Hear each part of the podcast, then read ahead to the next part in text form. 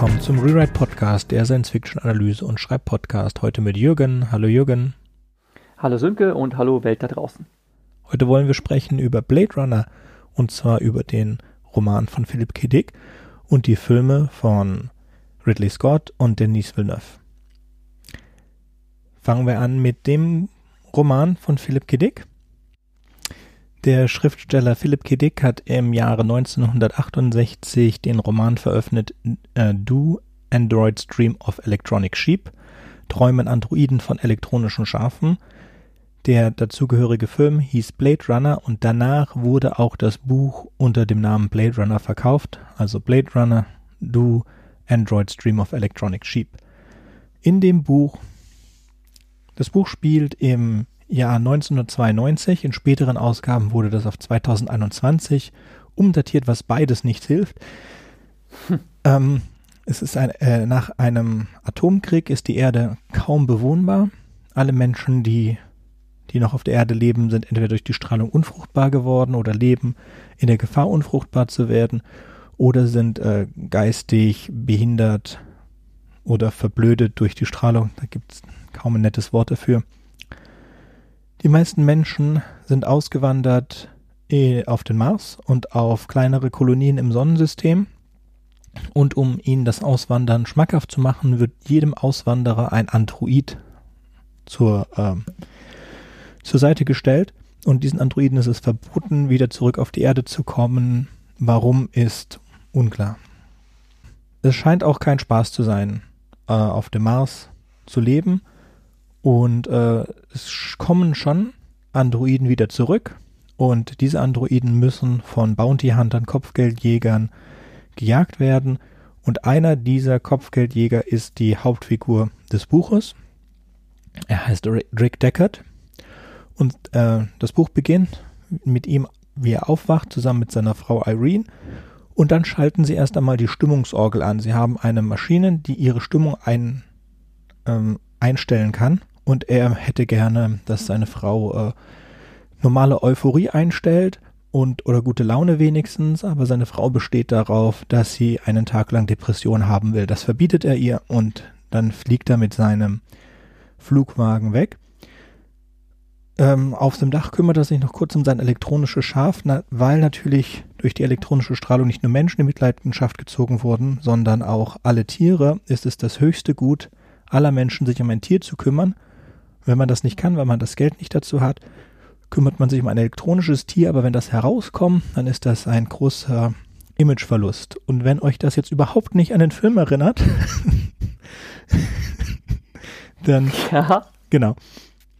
Dann, deswegen habe ich diesen äh, Anfang sehr genau jetzt beschrieben, weil er absolut unterschiedlich ist. So, Rick Deckards Aufgabe ist es, und das ist eine äh, da erzählt dann Jürgen später genaueres dazu. Es soll sechs Androiden identifizieren. Sechs Androiden einer der neuesten Machreihe des Nexus 6.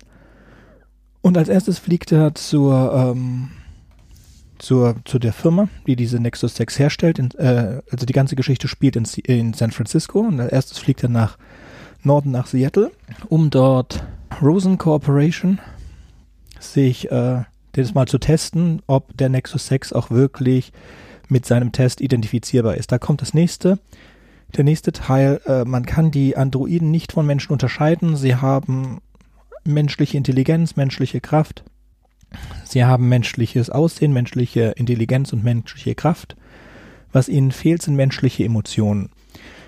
Sie haben künstlich geringere Lebensspanne und ähm, er versucht, äh, Deckard versucht jetzt in, ähm, in Seattle seinen Void-Kampftest und als erstes wird ihm die Rachel Rosen, die Nichte des äh, Firmengründers, gezeigt und gesagt, okay, testen Sie jetzt erst einmal an diesen Mensch, ob ihr Test, wie ihr Test funktioniert. Und sie fällt bei dem Test durch. Und dann wollen sie ihn erpressen und sagen, ja, guck mal, du konntest nicht einmal einen Menschen erkennen. So, du hättest jetzt umgebracht, weil du gedacht hättest, sie sei ein Android. Und bevor er dann abhaut, stellt er ihr noch zwei, drei Fragen und findet dann raus, dass sie tatsächlich ein Android ist. Also hat er ihren Bluff erkannt. Und sie, ähm, sie bietet ihm an, bei der Findung oder bei der Aufspüren der Androiden später zu helfen. Und ähm, auf dem Weg zurück auf dem Dach trifft er einen sowjetischen Polizisten, der ihm helfen soll, von dem er auch weiß, dass er ihm helfen soll. Und sie geraten in Handgefecht und tötet ihn, weil das ist einer der Nexus 6. Und er weiß von der Liste, ja, was ich vergessen habe zu sagen, es waren wohl sieben und ähm, der Hauptkopfgeldjäger von San Francisco ist ins Krankenhaus gekommen, als er versucht hat, äh, welche davon auszuschalten und hat jetzt die Liste mit den übrigen sechs wurde dann an Deckard übergeben, der der zweite Auftragskopfgeldjäger dafür ist. So, und er geht jetzt diese Liste durch und ähm, als nächstes kommt eine Opernsängerin und diese Opernsängerin sagt, sie sind ja verrückt, sie mit ihrem Test und diesen perversen Fragen und ruft die Polizei. Du hast und diesen Voidcamp-Test noch nicht so genau beschrieben, also wie das eigentlich äh, vonstatten geht. Du hast nur gesagt, äh, Androiden können halt dadurch äh, enttarnt werden, indem ihnen die menschliche Emotion fehlt. Ähm, das wird halt so gemacht, indem sie äh, in einer Art Psychotest sehr provokative Fragen gestellt kriegen, die emotionale Reaktionen auslösen sollen. Und äh, weil die Androiden da eben nicht angemessen darauf reagieren, ähm, ja, verraten sie sich dadurch selbst. Und äh, das hat Philipp K. Dick sich ausgedacht, dass es diesen Voidkamp-Test gibt. Ähm, putzigerweise ähm, hat das allerdings tatsächlich Anleihen an mittlerweile real existierenden Psychotests, äh, mit denen man ähm, unter anderem äh, Leuten ähm, nachweisen kann oder glaubt nachweisen zu können, je nachdem, ob man dieser psychologischen Schule jetzt äh, anhängt oder nicht, äh, ob sie psychopathische Tendenzen hätten. Das nur so nebenbei. Also dieser Voidkampf-Test ist so ein Besteller, spezieller Fragentest mit sehr schockierenden Fragen. Und da regt sich die Opernsängerin jetzt auch drüber auf. Naja, es kommt in den Fragen halt viel Nacktheit vor und auch ähm, sie sind eingeladen zu einem besonders schönen Dinner und es wird serviert äh, kalter Hund oder irgend sowas. Oder sie sehen eine eine Wespe, die über die Hand läuft. Also sind verschiedene Fragen. Viele davon können die Androiden auch ähm, mittels Intelligenz beantworten, aber halt nicht alle. Manche sind für sie nicht nachvollziehbar. Dazu gibt es aber später ein besseres Beispiel, was für sie nicht nachvollziehbar ist. Mhm. Gut, diese, Andro äh, diese Opernsängerin ruft die Polizei. Die Polizei äh, nimmt Deckard fest und bringt ihn ein Polizeipräsidium, von dem er noch nie irgendetwas gehört hat. Das ist nicht Science. Er weiß, Science ist woanders und es gibt ein komplett zweites Polizeipräsidium mit einem Haufen Leuten, allem Möglichen drin. Und das ist für ihn absolut unerklärlich. Dort trifft er einen Phil, einen Phil Rash, das ist der Kopfgeldjäger dort. Und der bringt ihn zu Garland, dem Police Officer Garland. Die haben einen anderen Test da. Und zwar messen sie eine, eine Nervenreaktion. Und ähm, so Decker zweifelt ein bisschen an sich selbst und äh, Phil Rash ver verlässt den Raum, weil er diesen Test holen will, um den Officer Garland und den Decker zu testen. Und äh, dann verrät sich Garland und versucht Decker zu töten mit einer Laserpistole und wird dann überwältigt. Zusammen gehen sie dann zurück zur Opernsängerin und äh, Phil Rash killt die Opernsängerin, äh, tötet sie direkt ohne irgendwas, einfach, einfach so. Und Rash möchte von Deckard, dass er an ihm den Test durchführt, um zu sehen, ob er Rash, also Phil Rash, ob der auch ein Mensch ist. Und dabei stellt sich heraus, dass äh, Rash ein Mensch ist, der halt extrem brutal ist und dem es Spaß macht, Androiden umzubringen. Deckard macht den Test mit sich selbst und stellt äh, durch, durch eine Änderung in den Fragen fest, dass er anfängt, Emotionen, Empathie für Androiden zu haben. Mit dem Kopfgeld für die zerstörten Androiden kauft er sich eine Ziege, und ist auch sehr glücklich darüber. Und es gibt jetzt halt, glaube ich, noch ein paar übrig. Wenn ich mich recht erinnere, vier. Es sind noch vier Androiden übrig auf der Liste. Und er weiß, ähm, er kann, er muss das sofort machen, weil er hat ja Emotionen für sie und in ein paar Stunden oder so könnte er das nicht mehr machen. Und er ist jetzt auch knapp dem Leben nur, äh, knapp dem Leben davon gekommen, jetzt dreimal. Und er weiß auch, jetzt ohne Hilfe schafft er es nicht. Ihm wird die Information zugespielt, dass sich diese vier letzten Androiden in einem leerstehenden Gebäude befinden. Und er ruft die Rachel Rosen an, die mir angeboten hat zu helfen. Und sie kommt auch vorbei. Aber anstatt ihm zu helfen, ich jetzt, würde jetzt gern sagen, sie verführt ihn, aber es ist schon so was, es ist nicht ganz verführen, würde ich sagen. Er hat, ähm, es ist, es ist beidseitig, geht aber schon irgendwie von ihr aus, denn ihr, sie verfolgt damit einen Zweck.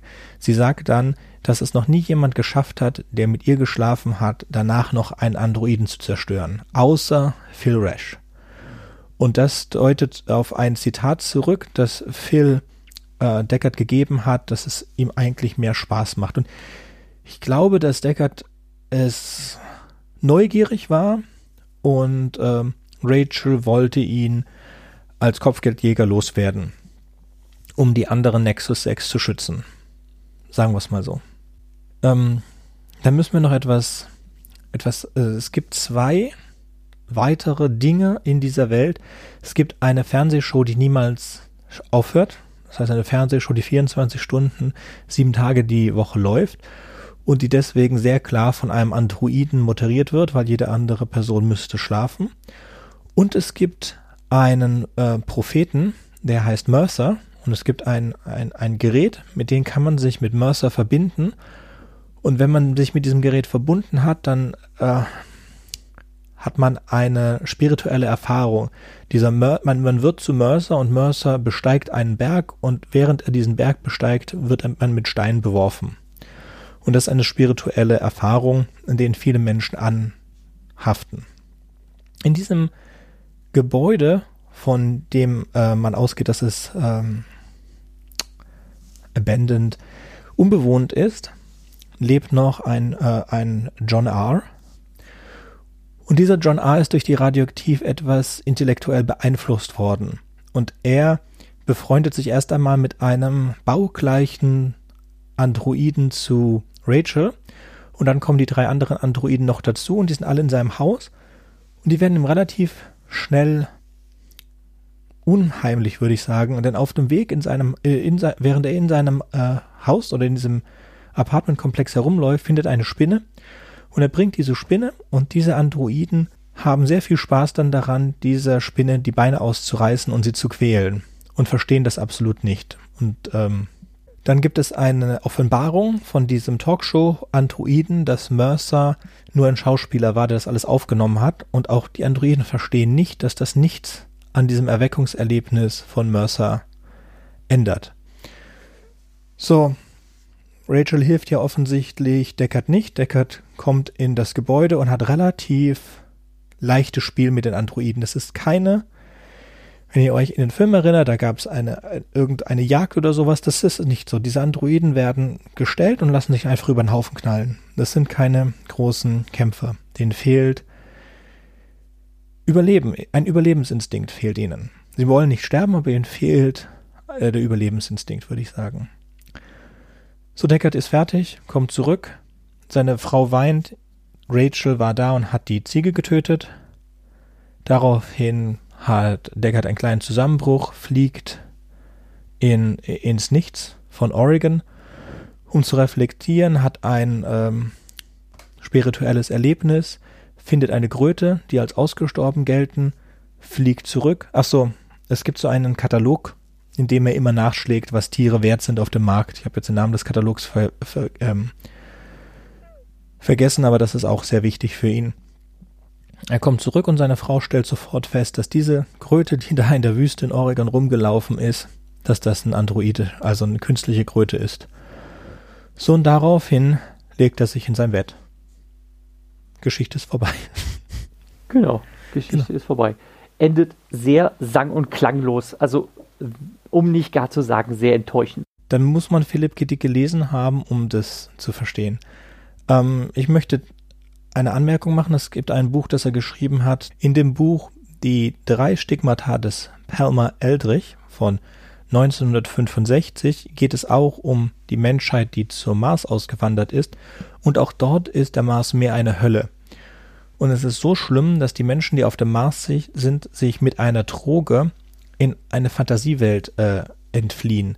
Und zwar kaufen sie Puppenhäuser und Puppen und diese Droge erlaubt es, sich in diese hineinzuversetzen. Das heißt, ich kaufe mir einen Sportwagen, so einen winzigen Sportwagen und dann nehme ich die Droge und dann bin ich plötzlich in diesem Sportwagen die Person und kann damit ähm, an Küsten entlangfahren und alles Mögliche. Und das ist, wie man an dieser kurzen Beschreibung schon hört, das ist auch der absolute Trip, dieses Buch. Und das gilt eigentlich für alle Philipp K. Dick Bücher. Das ist, äh, ist etwas Besonderes, man muss es mögen. Es ist auch sicherlich jetzt nicht mehr so en vogue, würde man sagen, aber es ist trotzdem sehr gut geschrieben.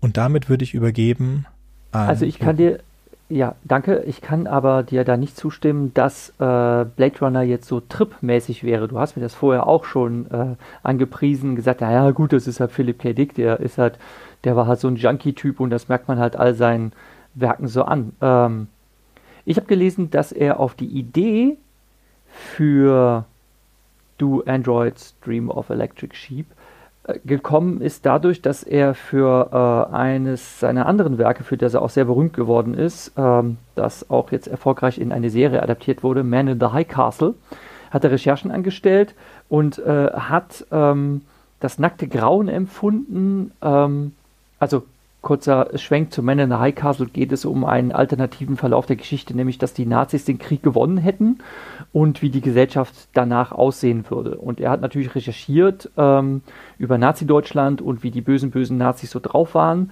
Und ähm, die ähm, Aufzeichnungen, die er dann gefunden haben, haben ihn äh, das nackte Grauen empfinden lassen, ähm, wie unglaublich kaltblütig und mitleidslos ähm, Menschen gewesen sind, die in KZs gearbeitet haben und sonst was. Und da kam ihm irgendwie die Idee, ähm, Figuren, also literarische Figuren zu entwerfen, die so empathieunfähig sind, dass ihnen quasi ein essentielles Attribut der Menschlichkeit abzuerkennen sei. Und das war so der Funke des Gedanken mit diesen Androiden, ähm, die halt äußerlich äh, absolut perfekt menschenähnlich sind, ja, ähm, mit allen Eigenschaften, dass man sie sogar eigentlich von Menschen nicht unterscheiden könnte, bis eben auf diese emotionale Unfähigkeit. Und ähm, das hat, hat, aber noch nichts Tripmäßiges an sich. Was ich halt ähm, schräg fand an ähm, dem Blade Runner Roman ist halt, dass er sich da sehr dran aufhängt an dieser, äh, an dieser Sache, dass die Tiere so ein Prestigeobjekt sind und dass der Roman einfach so unglaublich seicht endet. Ne? Ähm, wo ich mir denke, so, pff, ja gut, dann geht er halt da in die Wüste, findet diese Kröte, stellt sich heraus, okay, war doch nicht der große Wurf und dann ist die Geschichte zu Ende. Dann denke ich mir so, was, was soll dieser Epilog? Das fand ich irgendwie so, so ziemlich sinnlos. Aber naja. Und auch wichtig ist, er hat The Man the High Castle nicht geschrieben. Nein, er hat ihn gewürfelt. Es kommt in diesem Roman vor, dass Leute immer so ein ähm, japanisches Schüttel-Orakel verwenden und hat auch dieses Schüttel-Orakel verwendet, um das Buch zu schreiben. Das heißt, wenn du das, das, das liest oder lesen solltest oder hören solltest, man kann es mittlerweile auch hören, und dir dann auffällt, dass es alles überhaupt keinen Sinn macht, dann liegt das daran, dass er jede einzelne Entscheidung in diesem Buch, die jede einzelne Figur macht, mit dem Schüttelorakel erschüttelt hat. Okay. Mhm. Interessant. Ja, also ich sagte nicht, dass der Mann keine, der, der Mann ist klug und er hat viele Nachforschungen so betrieben, aber es ist schon alles ein bisschen abgedriftet. Okay, gut. Aber lass uns mal versuchen, genau, äh, unseren roten Faden nicht zu verlieren. Blade Runner. So lautet der Film aus dem Jahre 1982, beziehungsweise der 1982 in die Kinos kam und für den Philip K. Dicks Roman halt die Vorlage war. Zunächst einmal, wie kam man auf die Idee, das Ding Blade Runner zu nennen und nicht äh, Träumen Androiden von elektrischen Schafen? Erstens, diese gesamte Sache mit den elektrischen Schafen und das, ähm, dass künstliche Haustiere äh, das Prestigeobjekt überhaupt sind, das ist komplett rausgestrichen aus der Geschichte. Ne? Also da hätte dieser Titel schon keinen Sinn ergeben. Ne? Ähm, aber warum man das jetzt nicht äh, Android Killer oder Bounty Hunter nennt oder sonst was, sondern Blade Runner, ähm, das ist einfach eine spontane Idee gewesen, dass man den Titel sehr witzig fand. Ähm, das ist nämlich eigentlich eine Novelle gewesen von jemandem anderen, ähm, Alan E. Norsey hieß der Kerl. Und ähm, das fand man einfach sehr, sehr witzig, diesen Titel. Und dann hat man einfach überlegt, okay, man nennt den Deckard die Hauptfigur heißt genauso, bezeichnet man jetzt als Blade Runner oder äh, umgangssprachlich auch als Skinner, so wird es dann in, dem, äh, in der Fortsetzung, Blade Runner 2049, werden sie dann auch Skinner genannt, weil äh, dieses Retirement, also dass die Replikanten in den Ruhestand versetzt werden, äh, wird auch als Skin-Jobs, als Hautjobs bezeichnet. Okay. Mhm, wenn du es jetzt sowieso schon hattest, im Buch sind es Androiden und in den Filmen sind es Replikanten. Genau. Man hat sich auch entschlossen, die nicht Andro Androiden zu nennen, sondern Replikanten. Das ist die, ähm, das ist auch eine Wortneuschöpfung. Ähm, wo jemand von der Filmcrew hatte eine Nichte, die sich mit äh, Biochemie beschäftigt hat und dann ging es halt auch um den Prozess der Replikation, also um äh, Zellklonen und das fand man halt auch ein äh, schmissiger Begriff und deshalb hat man sich entschlossen, diese Androiden nicht Androiden, sondern Replikanten zu nennen. Ähm, es geht aber tatsächlich darum, dass es halt künstlich geschaffene äh, Humanoide sind, die aber nichts Roboterhaftes mehr an sich haben, sondern wirklich absolut täuschend menschlich aussehen. Und demzufolge halt auch nicht so leicht zu erkennen sind. Es geht aber auch darum, dass diese Replikanten ähm, auf der Erde nichts zu suchen haben. Sie werden als ähm, moderne Sklaven eingesetzt, um halt auf den Kolonien die Schwerstarbeit zu leisten. Und äh, wenn die sich dann dagegen wehren, äh, schlimmstenfalls desertieren und auf die Erde flüchten, dann werden sie aus dem Verkehr gezogen. Und dafür gibt es die Blade Runner. So viel vom Setting her halt dasselbe, nur dass man das mit den ganzen Schafen und dem, dieser Mörser-Religion, das hat man alles weggelassen. Ähm, ansonsten ist die Erde auch ziemlich kaputt. Ähm, Sie wirkt zwar nicht atomar verseucht, aber sie wirkt auf jeden Fall ähm, umweltverschmutzungstechnisch ziemlich zugerichtet. Ähm, es regnet ständig, es ist alles sehr dreckig, ähm, es sind äh, unendlich hohe Hochhausschluchten, man wird äh, beballert mit Neonreklame, es gibt allerdings auch schon fliegende Autos, äh, aber ähm, es ist alles sehr, sehr hässlich und es wirkt auch sehr, sehr ungesund sich draußen aufzuhalten. Und ähm, diesen Leerstand der Häuser, ähm, das gibt es auch. Ähm, nur ist der, wie hieß er nochmal, der als Spatzenhirn bezeichnet wird im Roman. Wie hieß er nochmal? Dem hat man einen anderen Namen. John gegeben. R. Isidore. Genau, und der heißt jetzt J.F. Sebastian. Ähm, ist ein ähm, ja, Designer, auch ein kybernetischer Designer, allerdings eher so für äh, Spielzeugdetails.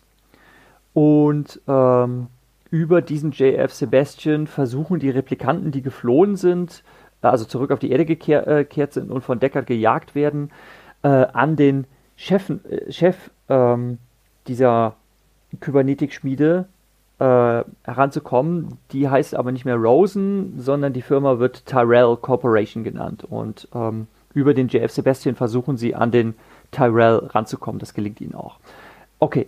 Ähm, interessant bei Blade Runner ist, dass es mehrere Versionen dieses Films gibt. Und da möchte ich erst was drüber sagen, weil ähm, je nachdem, welche Version des Films man gesehen hat, man tatsächlich dann auch eine andere Handlung in Erinnerung hat. Und es gibt da ein paar ganz entscheidende Plotpoints, die unterschieden werden. Insgesamt hat Ridley Scott, der Regisseur, den Film siebenmal überarbeitet. Das heißt, es gibt acht verschiedene Versionen davon. 1982 im Theatrical Cut war es noch so, dass ähm, es einen Erzähler gibt, der manchmal zu Wort kommt, und zwar Deckard selber, kommentiert aus dem Off, was da geschieht. Wenn man Deckard zum allerersten Mal sieht, äh, wie er in einer Gasse Zeitung lesend steht, ähm, hört man ihm aus dem Off sprechen, dass er ein Ex-Blade Runner ist und dass er eigentlich auf diesen ganzen Job keinen Bock mehr hat und sonst was. Und in, der Spä in späteren Fassungen fallen diese Dialoge, also diese Kommentare aus dem Off weg. Die sind zum Teil auch überflüssig, ähm, aber ein ganz wesentlicher Unterschied ist, dass der, die Fassung von 1982 einen anderen Schluss hat. Dazu muss ich aber jetzt erstmal kurz die Handlung zusammenfassen. Also, Deckard ist der Blade Runner, der versucht, entflohene Replikanten in den Ruhestand zu versetzen. Ähm, er wird, wie ich ja schon gesagt habe, wieder reaktiviert. Eigentlich hat er seinen Job an den Nagel gehängt. Und ähm, ich kürze das jetzt etwas ab. Ähm, die Figuren, die man im Roman sieht, sind stark verfremdet auch in den Film übernommen worden. Die zentralen Figuren sind eigentlich Roy Betty und Pris, die in der Romanfassung eigentlich identisch mit Rachel Rosen ist, mit ihrem Aussehen. Äh, hier hat sich Ridley Scott dagegen entschieden, weil er der Meinung war, dass das die Zuschauer zu sehr verwirren würde. Und da wird Pris gespielt von Daryl Hannah und die Rachel, in die Deckard sich verliebt, ähm, die wird von jemand anders gespielt.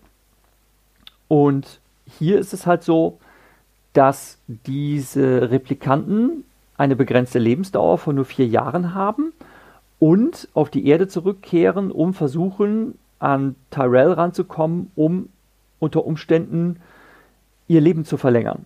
Sie wollen nicht sterben und sie haben einen sehr ausgeprägten Überlebenswillen. Anders als im Roman geben sie nicht einfach auf, sondern sie sind ähm, kampfwütig und ähm, sie sind tatsächlich auch viel, viel menschlicher, muss ich sagen, als in der Romanvorlage, weil ähm, sie durchaus Mitgefühl füreinander zum Beispiel empfinden. Ähm, ihr Lebenswille ist halt sehr, sehr ausgeprägt und sie sind auch sehr ähm, geschickt darin, andere zu manipulieren. Wie sie zum Beispiel mit JF Sebastian umgehen, ähm, ist sehr manipulativ. Sie sind auch, verstehen sich auch in der Verführung.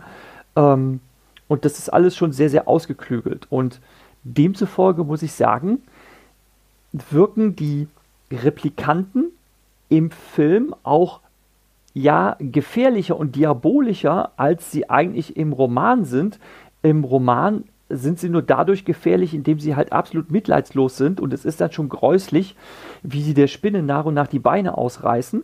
Ähm, aber es kommt einem im Roman eher so vor, als wären es einfach, und das sind sie ja eigentlich auch, Kinder, unreife Kinder, ähm, denen es an Erfahrung und an moralischen Maßstäben mangelt und demzufolge, und das, wenn man ehrlich zu sich selbst ist, werden das wohl alle Kinder mal gemacht haben, dass sie Insekten ähm, gepiesackt und getriezt haben, zum Beispiel mit einer Lupe Ameisen verbrannt haben im Sonnenschein oder sonst was. Und ähm, Kinder machen das, weil sie es nicht anders kennen, aber ein Erwachsener würde so etwas dann nicht mehr tun, ähm, weil ihn einfach diese, ähm, ja, diese Form von Sadismus äh, selbst mit Grauen erfüllt. Nun, ich habe es schon äh, verraten, Deckard verliebt sich aber hier in Rachel. Und nun ist es so, nachdem er die ähm, alle zur Strecke gebracht hat, da kürze ich jetzt ein bisschen ab, ähm, endet der Theatrical Cut von 1982 damit, dass er mit Rachel ähm, diese äh, verdreckte hässliche Stadt verlässt und äh, im Abspann sieht man ihn mit einem äh, Chopper wegfliegen und wieder kommt der Erzähler aus dem Off, äh, der erklärt, dass Rachel etwas ganz Besonderes ist, nämlich dass sie eine unbegrenzte Lebensspanne hat.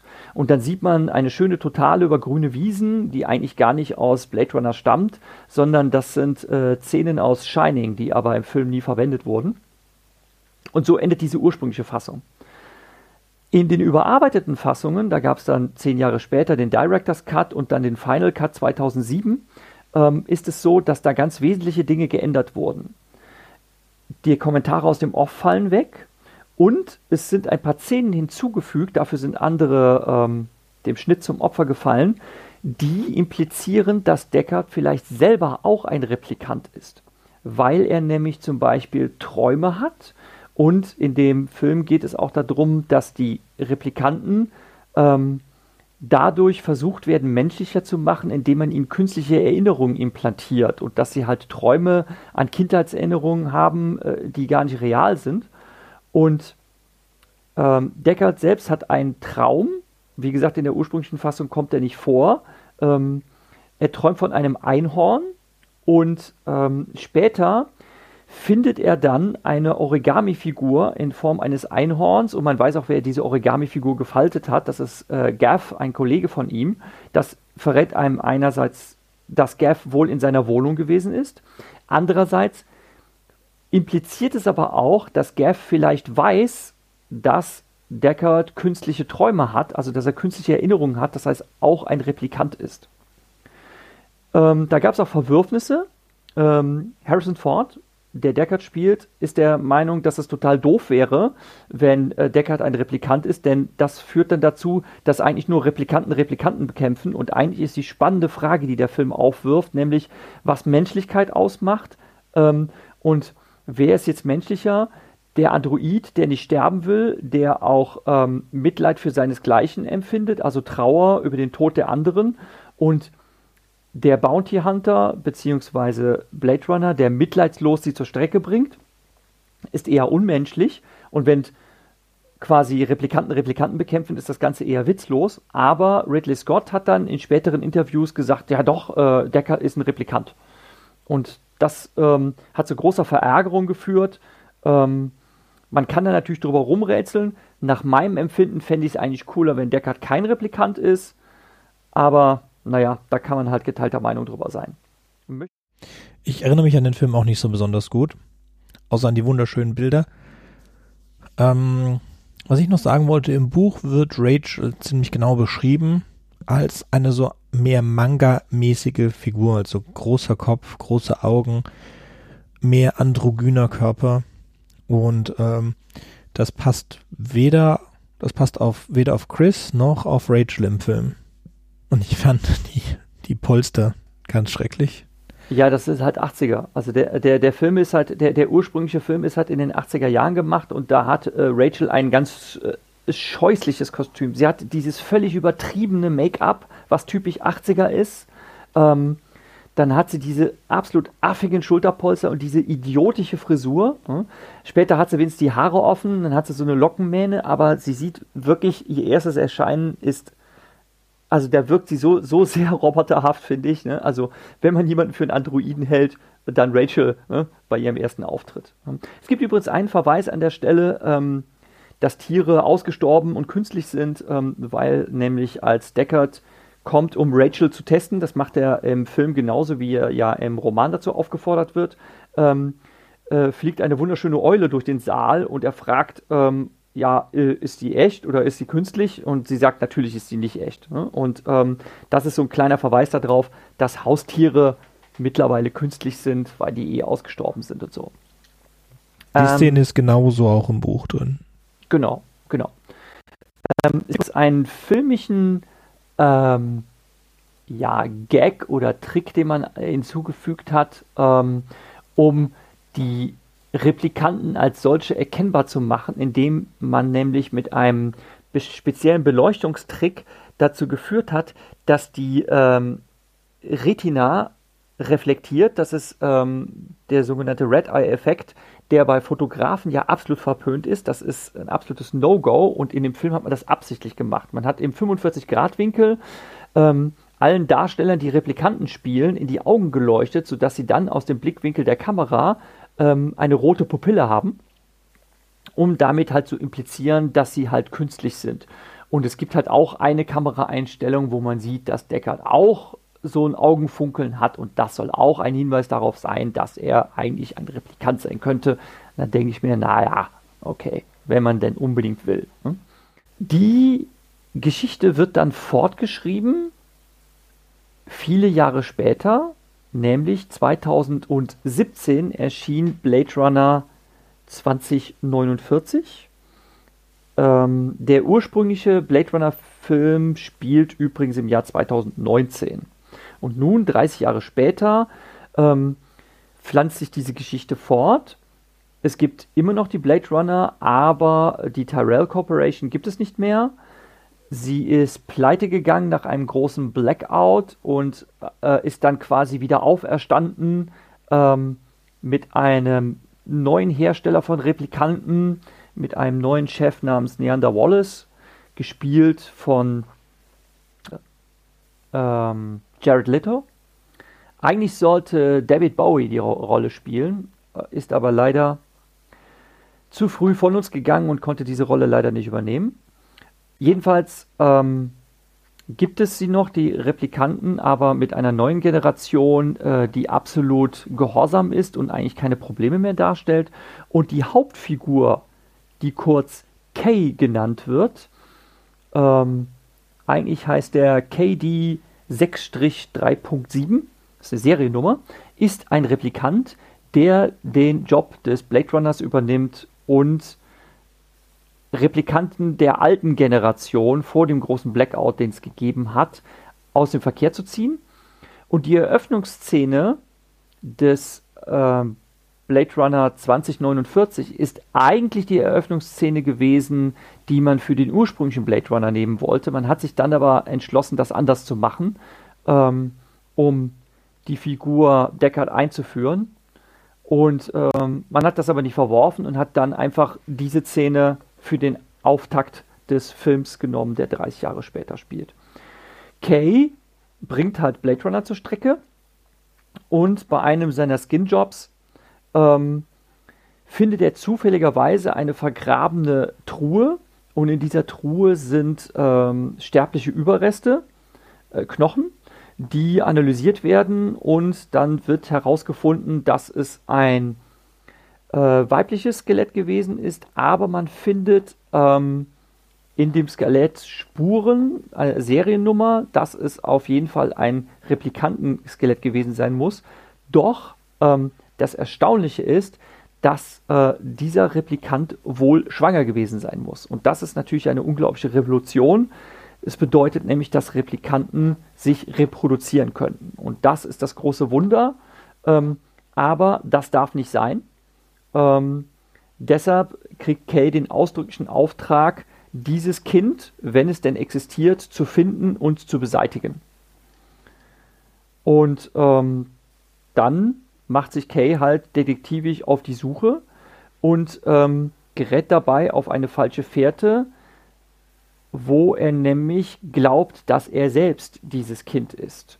Wir wissen schon aus dem vorherigen Film die Sache mit den implantierten Erinnerungen und er hat selbst implantierte Erinnerungen. Er ist doch der Überzeugung, dass diese Erinnerungen nicht echt sind, aber er glaubt jetzt einen Beweis zu finden, dass seine vermeintlich falsche Erinnerung tatsächlich doch wahr ist, also dass das tatsächlich passiert ist. Das ist nämlich die Erinnerung an ein Holzspielzeug, äh, was er in einem äh, Waisenhaus besaß und was er dann versteckt hat an der Stelle. Und dann ist er in diesem Waisenhaus und dann geht er auf Verdacht an die Stelle, wo er dieses Holzspielzeug vergraben haben soll, also diese falsche Erinnerung nach, und dann findet er dieses Holzspielzeug tatsächlich. Und das ist natürlich ungeheuerlich, denn wenn dieses Holzpferdchen existiert, dann muss das ja wirklich passiert sein und dann denkt Kay sich, oh verdammt, äh, vielleicht bin ich, bin ich ja wirklich, bin ich ja wirklich ein Mensch und ähm, vielleicht habe ich ja dann wirklich eine Seele, wenn ich geboren wurde. Ähm, er geht auch der Sache nach, ob seine Erinnerung wirklich implantiert oder echt ist. Er geht nämlich zu einer äh, Erinnerungsdesignerin und äh, die prüft seine Erinnerung und bestätigt ihm auch, dass diese Erinnerung echt sei. Und damit ist er halt sehr schockiert. Ähm, er macht dann Deckard ausfindig, weil er sich selbst zusammengereimt hat, dass diese äh, Mutter Rachel gewesen sein muss und dass Deckard der Vater äh, dieses, ja, dieses Hybridkindes ist. Und ähm, also, dass Deckard wohl sein Vater ist. Äh, er macht ihn dann auch ausfindig. Ähm, es kommt dann am Ende aber heraus, dass er getäuscht wurde dass das Ganze eine große Täuschungsaktion ist, um äh, einen Widerstand ähm, der Replikanten zu initiieren ähm, und dass er glaubt, zum Beispiel eins dieser Replikantenkinder zu sein. Das ist Teil dieses Puzzles, weil damit dieser Replikantenwiderstand quasi immer neue Angehörige findet, ähm, Anhänger findet, äh, weil sie eben schaffen, äh, Zweifel zu säen. Ähm, es kommt dann zu einem Showdown, ich kürze das Ganze jetzt ein bisschen ab, ähm, der damit endet, dass Kay äh, schwer verwundet ist, aber Deckard schließlich schafft, zu seiner Tochter zu bringen. Diese Tochter gibt es nämlich ähm, und es ist nämlich die Erinnerungsdesignerin. Und ähm, da Deckard am Ende für tot gilt, ähm, kann Kay ihn mit seiner Tochter zusammenbringen, von der er sich nämlich getrennt hat, um eben äh, sie zu schützen ähm, denn wäre mit ihr zusammengeblieben, wäre ganz klar gewesen, dass das schon früher aufgefallen wäre und man äh, das Kind hätte beseitigen wollen. Und der Film hat sehr viele ähm, ja, Anleihen oder Anspielungen auf den ursprünglichen Film, äh, dass zum Beispiel Kay auch am Ende sich auf einer Treppe niederlässt Ähm, und es ertönt dann sogar die gleiche Melodie wie von der Sterbeszene von Roy Betty. Und ähm, er starrt dann halt auch in den verschneiten Himmel, also es regnet nicht, diesmal schneit es, ähm, und scheidet dann auch friedlich dahin. Tears and Rain kommen jetzt. Blade Runner 1 endet damit, dass ähm, der letzte verbleibende Replikant, der von Deckard gejagt wird, Roy Betty, ähm, den Spieß eigentlich umgedreht hat und ähm, ihn über die Heu äh, Häuserdächer jagt. Zugegebenermaßen so die einzige wirklich sehr schlechte und unlogische Szene, weil es mir, sich mir, ich habe ihn ja vor kurzem mir nochmal angeschaut, ähm, es, es schließt sich mir überhaupt nicht, warum Deckard irgendwann vor Roy Betty davonrennt. Denn Deckard hat erst, ist erst derjenige mit der Waffe. Dann wird er vielleicht entwaffnet, aber gut und schön. Er hat sich auch vorher schon mit Replikanten geprügelt. Also er scheut sich nicht davor, äh, auch waffenlos gegen die anzutreten. Aber vor Roy Betty läuft er irgendwie davon. Und wie er davonläuft, da stellt er sich auch irgendwie sehr, sehr dämlich und stümperhaft an. Jedenfalls endet es damit, dass sie auf den verregneten Hausdächern sind und ähm, Deckard droht abzustürzen, kann sich mit seinen letzten mit zwei Fingern einer bereits gebrochenen Hand an einem Eisenträger festhalten und dann steht Roy Betty über ihm und kurz bevor Deckard abstürzt, schnappt Roy Betty ihn und hebt ihn halt hoch wie eine Puppe. Man sieht halt daran auch, dass dieser Replikant unmenschlich stark ist. Ne? Und ähm, anstatt ihn dann abzumorksen, was er dann tun könnte, ähm, schleudert er ihn einfach nur ähm, aufs Dach und dann kauert er sich zusammen und hält einen kurzen Monolog, ähm, den der Schauspieler Rutger Hauer selber geschrieben hat, beziehungsweise er hat den Originalmonolog äh, des Drehbuchs umgeschrieben, weil er ihm zu lang erschien und hat dann, ähm, ja, also kann man wirklich sagen, eine der tollsten und bewegendsten Monologe der Filmgeschichte daraus gemacht. I've seen things you people wouldn't believe. attack ships on fire off the shoulder of Orion. I watched sea beams glitter in the dark near the Tannhauser Gate.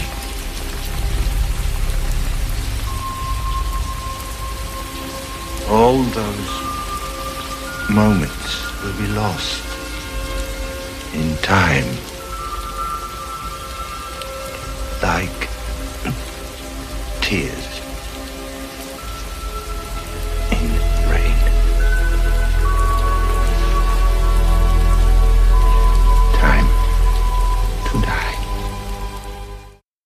Dann sollten wir vielleicht noch, beziehungsweise über die, ähm, Kay hat seiner, seinerseits eine eigene künstliche Intelligenz, ein Hologramm.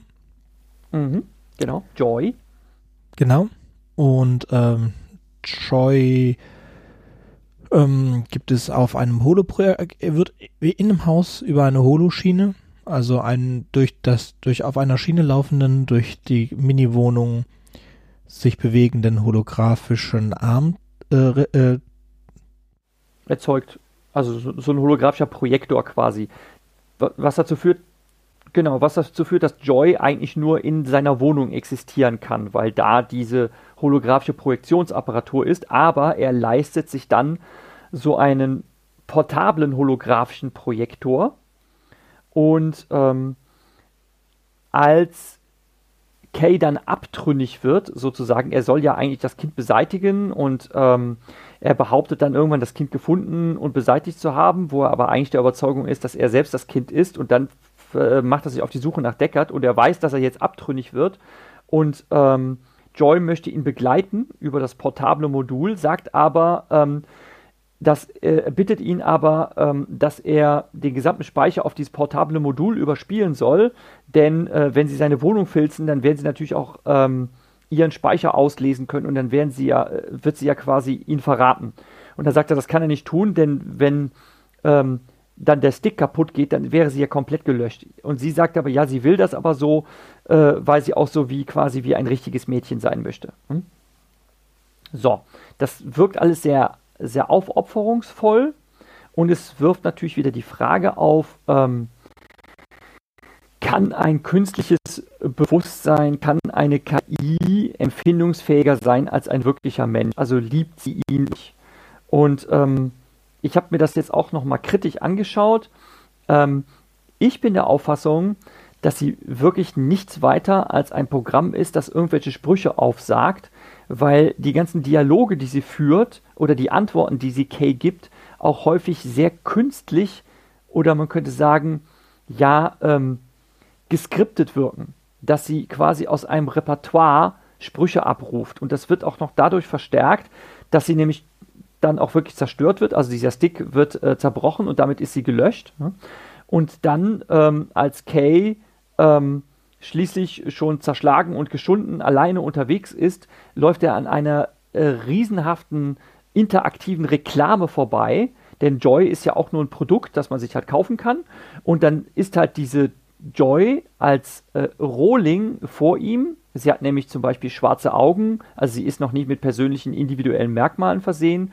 Und ähm, sie versucht ihn dann anzuflirten und nennt ihn dann auch Joe, so wie Joy ihm vorher vorgeschlagen hat, dass er, wenn er ja wirklich geboren wäre, nicht ein, einfach nur Kay he heißen soll nach einer Seriennummer, sondern er soll einen richtigen Namen haben. Und sie schlägt vor, er solle sich doch Joe nennen. Und dann kommt halt gegen Ende raus, dass auch das ein generischer Name ist. Joy nennt alle ihre Kunden, Kunden in Anführungsstrichen, äh, Joe. Also das ja, das ist halt sehr ernüchternd. Also wenn man das häufiger sich anschaut, den Film, ähm, dann ist so diese, diese Computerliebe, Romantik äh, ist dann leider äh, sehr entzaubert, wenn man ein bisschen auf die Dialoge achtet. Obwohl ich zugeben muss, dass Anna de Armas äh, das sehr gut spielt. Es gibt übrigens, ähm, in dem Zusammenhang gibt es eine schöne ähm, Parallele. Ähm, es gibt den Film Her, wo es auch um künstliche Intelligenz geht und darum, dass jemand, äh, Joaquin Phoenix, der ja jetzt einen Oscar für Joker gekriegt hat, äh, spielt dort die Hauptrolle, äh, sich in ein Betriebssystem verlie verliebt. Und ähm, der hat sogar Sex mit diesem Betriebssystem. Äh, natürlich nur so verbal Erotik. Ähm, und dann möchte aber dieses Betriebssystem äh, ähm, möchte das mal körperlich werden lassen, indem sie dann eine äh, Prostituierte einbestellt, und sie quasi körperlich interagiert das, was sie verbal vorgibt. Äh, das klappt dann aber auch nicht so richtig. Ähm, und im Film Blade Runner gibt es eine ähnliche Szene, wo nämlich eine Prostituierte kommt und sich mit Joy synchronisiert. Also Joy ist ja ein Hologramm und sie quasi umschließt diese andere, äh, da muss ich jetzt gerade nachschauen, wie die heißt. Ähm, Female Replicant Fraser. Nee, Marriott. Marriott heißt die. Ähm, sie umschließt dann diese Marriott und dann sieht ähm, sie aus wie halt so, so ein Mischwesen aus Joy und der anderen. Also die, die Haare sind dann, ähm, sind dann von der realen, aber das Gesicht ist das von Joy und ähm, wenn sie ihn dann umarmt, dann sieht man immer zwei Hände, äh, also zwei Handpaare, ähm, die über seinen Nacken streichen, weil die Bewegungen halt nicht absolut synchron sind. Aber es ist eine, ähm, ja, es ist eine sehr, sehr, sehr, sehr schräge Szene, muss ich sagen, wo man sich auch fragt, ähm, ob das nicht unter Umständen irgendwann tatsächlich auch so einen Markt für ergeben könnte, dass man sich halt überlegt, ähm, man, man äh, lässt sich mit einer Prostituierten ein und trägt dabei gleichzeitig so eine, das gibt's schon, ne? Trägt dann so eine, so eine VR-Brille, ne? Und glaubt dann eigentlich, keine Ahnung, mit irgendeinem, mit irgendeiner Catwoman oder sonst irgendwie was zu hantieren. Ähm, ich fand das interessant, weil es die Szene bei Her halt quasi auch gibt, nur mit äh, anderen Vorzeichen. Und es gibt noch eine andere Referenz ähm, zu einer Serie, die ich jetzt gerade fertig geguckt habe, ähm, Star Trek Picard befasst sich, wenn man es genau nimmt, mit der gleichen Thematik, nämlich, ähm, dass es Androiden gibt, die so perfekt sind, ähm, sogar mit künstlichen Erinnerungen, dass sie sich selber gar nicht bewusst sind, dass sie gar keine Menschen sind. Ähm, und auch äh, Haustiere werden einfach mal so äh, nebenbei äh, designt. Man macht sich seine Hauskatze einfach nach, wenn sie gestorben ist und sie ist täuschend echt und so weiter. Und ähm, grundsätzlich geht es ja immer um diese Frage, ähm, was ist real und was ist menschlich. Ne? Ähm, können Erinnerungen künstlich sein und wenn ich mich menschlich fühle, nur weil ich glaube, Erinnerungen zu haben, die mir meine Vergangenheit versuchen zu beweisen. Ne? Ähm, oder das kommt übrigens schon im ersten Blade Runner Film vor. Ähm, Decker ist übrigens der englische Name von René Descartes. Und äh, Descartes, Philosoph, ist berühmt äh, geworden durch das Zitat, ich denke, also bin ich. Und genau das sagt die Replikantin Pris zu JF Sebastian. Sie sagt, I think, JF, therefore I am. Also auch sehr viele philosophische Einschläge, diese gesamte Story oder das Gesamtpaket. Wenn du jetzt entscheiden solltest, Sönke, äh, was ist besser, der Roman oder die Filme oder nur einer von beiden Filmen, was würdest du sagen? Ich bin immer beim Roman, wobei ich da gar nicht drüber reden wollte, sondern mich erinnert es immer an ähm, die Bombe aus Darkstar.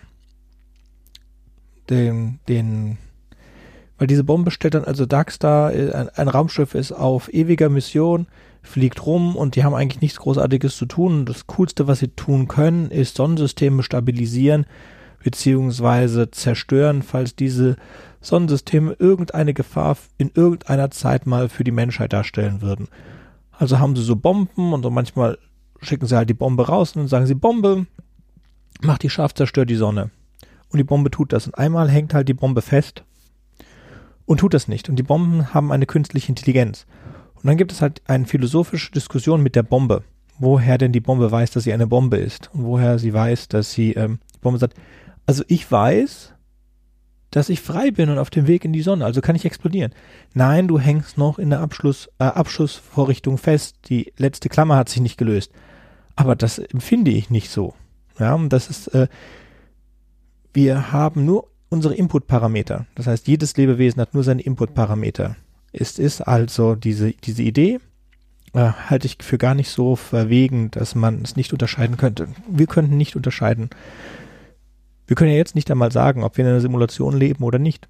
Wir haben ja keine Möglichkeit herauszufinden, ob diese Input-Parameter, die wir bekommen, ob die echt sind oder ob die eingegeben werden. Wir könnten uns in einer Simulation befinden, wie in der Matrix. Wir könnten uns in einem Traum befinden. Wir haben keine Möglichkeit, das herauszufinden, weil man das nicht innerhalb eines geschlossenen Konstruktes kann. Ist nicht möglich. Und ich finde, das, das drückt der Film und die Bücher beides ganz nett aus. Alle drei. Also ich muss ehrlich sagen, ich kannte die Blade Runner Filme, bevor ich mir den Roman gegeben habe. Und ich wusste, ich wusste zwar, ich wusste zwar, dass ähm, die Filme sehr weit entfernt sind von der literarischen Vorlage, aber ich kann nicht leugnen, dass mich Philip K. Dicks Roman dann doch enttäuscht hat, weil das, was der Roman enthält, was in den Filmen nicht drin ist, ähm, so leid es mir tut, in vielen Dingen so cheesy und, und, und so sinnlos ist, dass es mir überhaupt nicht wehtut, dass man das weggelassen hat. Und normalerweise sagt man ja immer, na, ähm, ein Film wird einer Romanvorlage nicht gerecht, weil man so viel rausstreichen und so viel kürzen muss.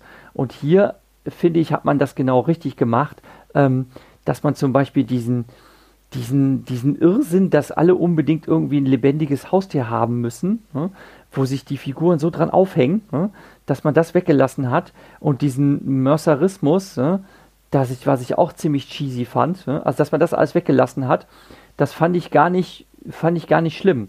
Man hätte die Replikanten halt anders darstellen können. Also diese, diese ähm, absolut ähm, mitgefühlslose Brutalität mit der, mit der Spinne, ähm, der die Beine ausgerissen werden, die Szene fand ich ziemlich krass. Auch krass fand ich diese Idee, ähm, dass es ganz große Zweifel aufkommen lässt, da bist du relativ schnell drüber gegangen, ähm, dass ähm, Deckard ja ähm, bei dieser Opernsängerin ist und sie ihn dann für verrückt hält und die Polizei ruft und dass Deckard erstmal beim besten Willen nicht beweisen kann, dass er wirklich ein Bounty Hunter ist, weil sein Polizeipräsidium nicht existiert und er wird dann mitgenommen auf ein anderes Polizeipräsidium und ich dachte mir, wow, okay, das ist, das ist ja jetzt krass.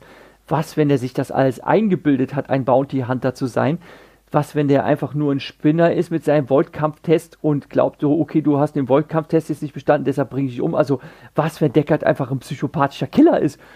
Das fand ich ja einen krassen Twist. Ne? Und dass er dann so einen doppelten Purzelbaum schlägt und sagt, ja, nee, es gibt ein äh, Parallelpolizeipräsidium und sonst irgendwie was. Das, das fand ich einen interessanten Twist. Und wenn man das mit eingebaut hätte in den Film, das hätte ich crazy gefunden. Das hat. Ja, das.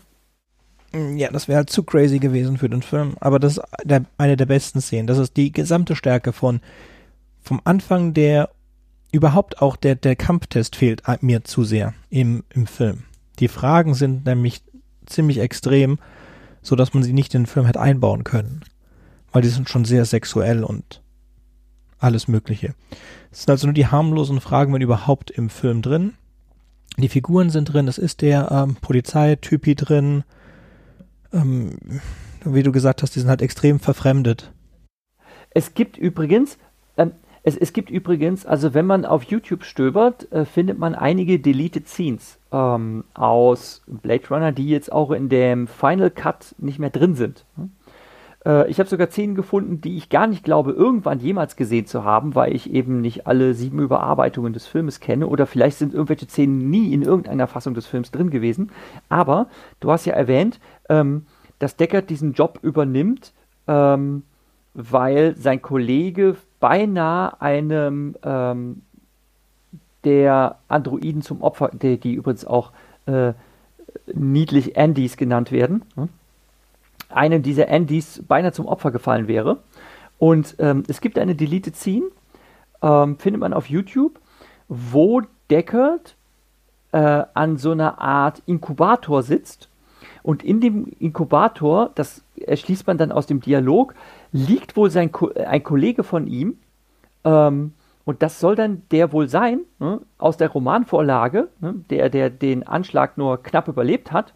Aber der Dialog ist dann ähm, der Gestalt, dass es genau dieser zynische Kollege ist, den er in diesem Parallelpolizeipräsidium kennenlernt. Nämlich jemand, der total abgeklärt ist äh, im Sinne von. Ähm Phil sagt dann, es ist ein. Du, du, es ist, gibt dir einen ganz extra Kick wenn du erst mit ihnen geschlafen hast und sie dann umbringst.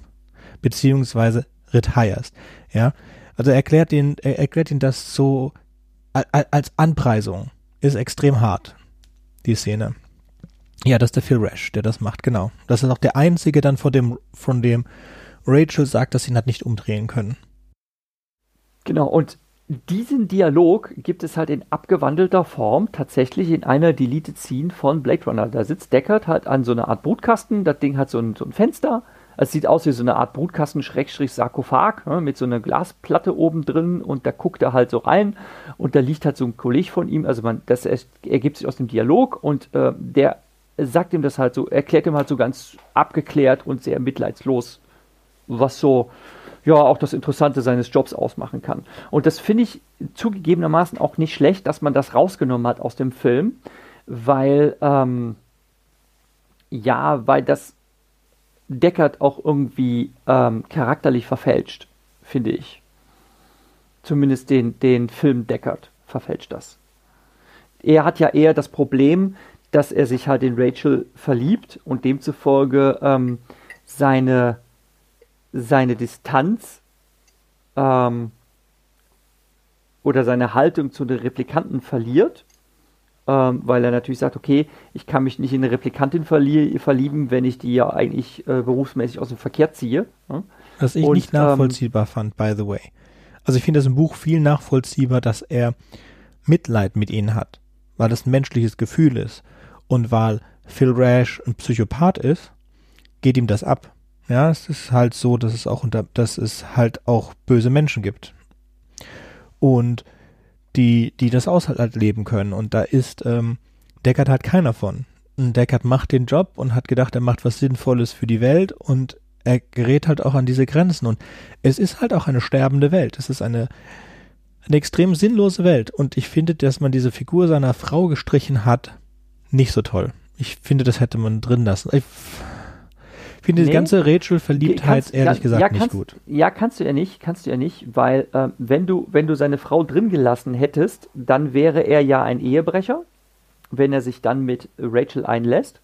Mhm. Ähm, außer du verleihst ihm zuvor schon ein schlechtes, zerrüttetes Verhältnis, also seine Ehe ich ist ja schon... Ich hätte das mit Rachel weggelassen, weil ich das auch nicht nachvollziehbar fand. Also erstmal sind diese Schulterpolster total abtörend, ja klar, 80er, aber trotzdem sehe ich keinen Grund, wie, wie so er sich in sie verliebt. Das war für mich nie nachvollziehbar. Die hat, was hat die denn da? Also,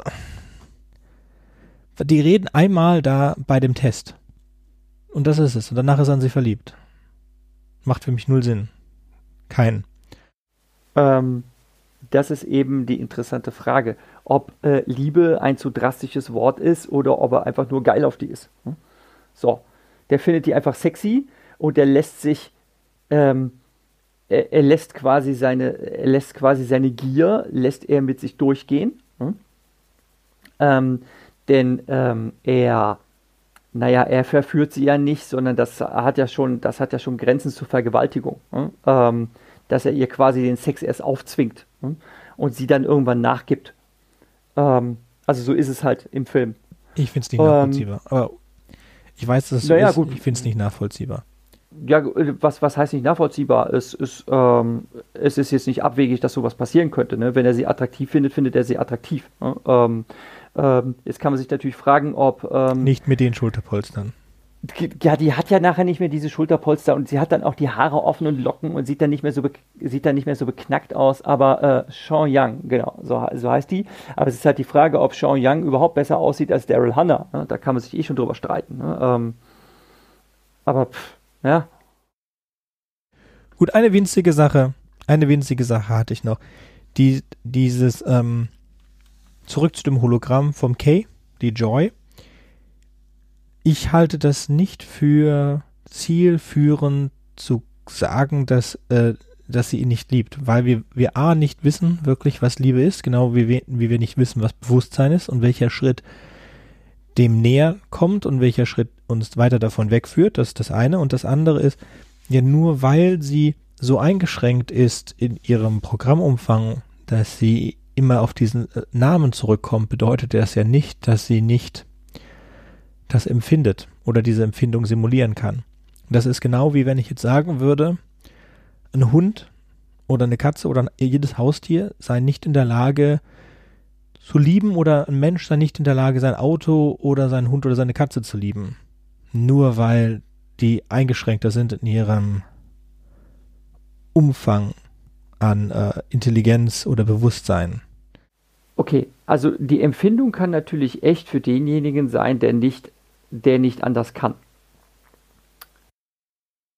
Aber ähm, wenn wir den Begriff Liebe reservieren für eine Empfindung, die sich einstellt durch die Begegnung und ja, da fällt es mir jetzt schwer, die Begriffe zu finden, durch die Erfahrung eines anderen Menschen. Also ich begegne einem Individuum und ich find, entdecke an diesem Individuum etwas Liebenswertes. Und das ist eine, das ist etwas, was in mir selbst erwächst. Also es gibt einen Zeitpunkt, da habe ich das noch nicht empfunden und dann irgendwann keimt dieses Gefühl in mir auf. Und ich finde es fragwürdig, ob ich so etwas als gleichwertig zugestehen kann, wenn ich einen Automaten habe, der darauf programmiert ist, so zu empfinden. Mhm. Weil ich der zahlende Kunde dafür bin.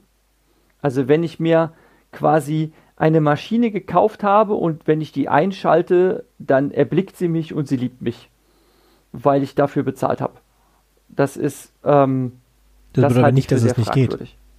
Bitte? Es bedeutet nicht, dass es nicht geht. Es gibt keinen Grund, warum das nicht funktionieren sollte. Jetzt kannst du sagen, dass du das als unmoralisch findest oder nicht glaubst, dass das besonders gut ist für eine Beziehung oder so.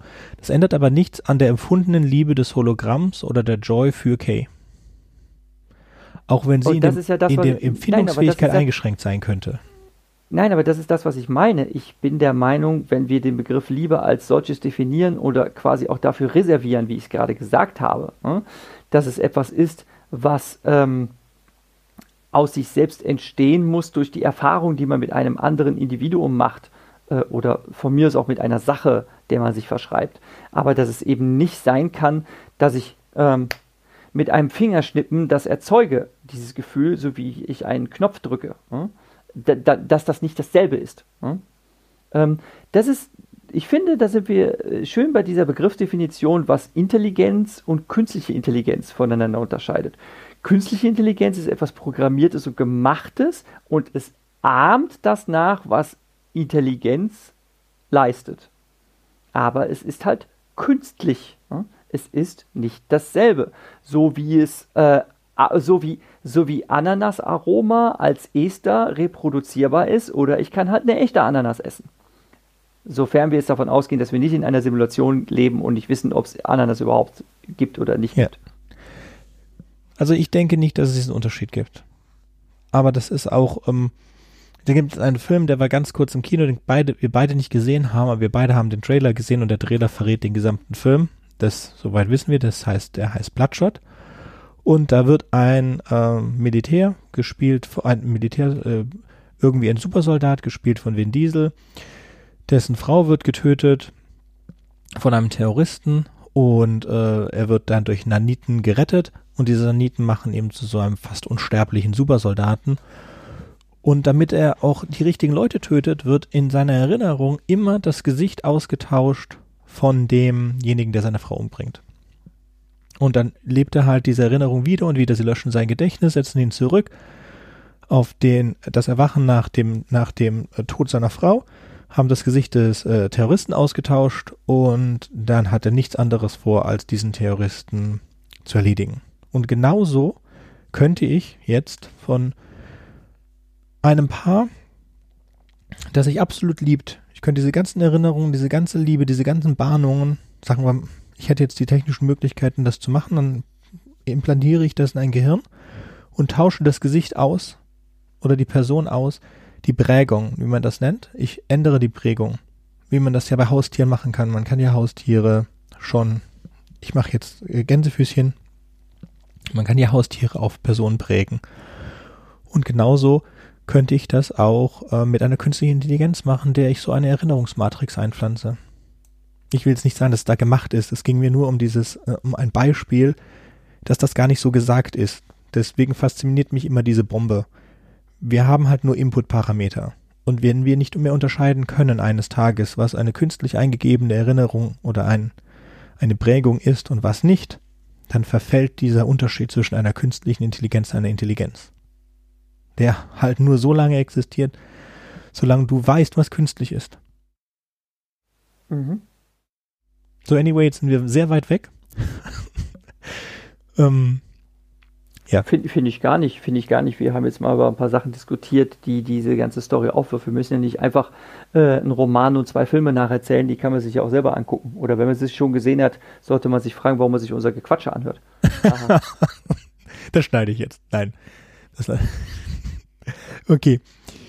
So, ich denke, das war's für heute oder gibt es noch irgendwas? Nö, von meiner Seite nicht. Gut. Es war mein Wunsch, dass wir über Blade Runner reden und das haben wir jetzt hiermit getan. Ich wünsche euch noch was Schönes, bleibt gesund und bis bald. Ciao.